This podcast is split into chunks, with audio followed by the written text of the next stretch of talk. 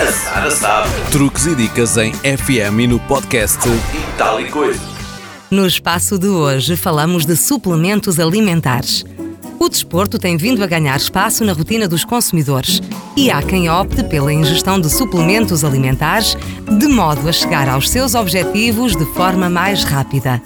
Contudo, e de acordo com a DECO Proteste, a atividade física só terá os efeitos desejados se for aliada a uma alimentação equilibrada.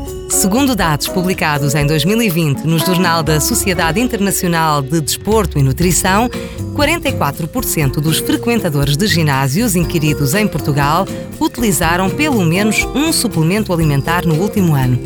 As principais razões apresentadas foram o aumento da massa muscular, a aceleração da recuperação e a melhoria da performance desportiva.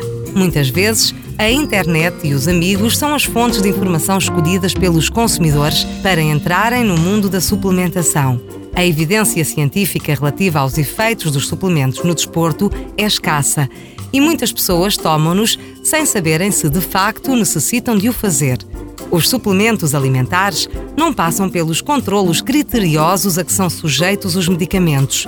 Por esta razão, a DECO Proteste aconselha a consulta do médico ou nutricionista para o aconselhamento, mantendo o foco numa alimentação saudável.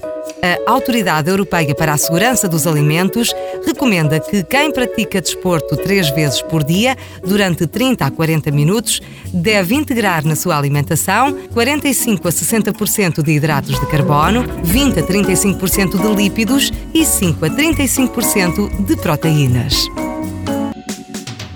A Sara sabe. Truques e dicas em FM e no podcast coisa.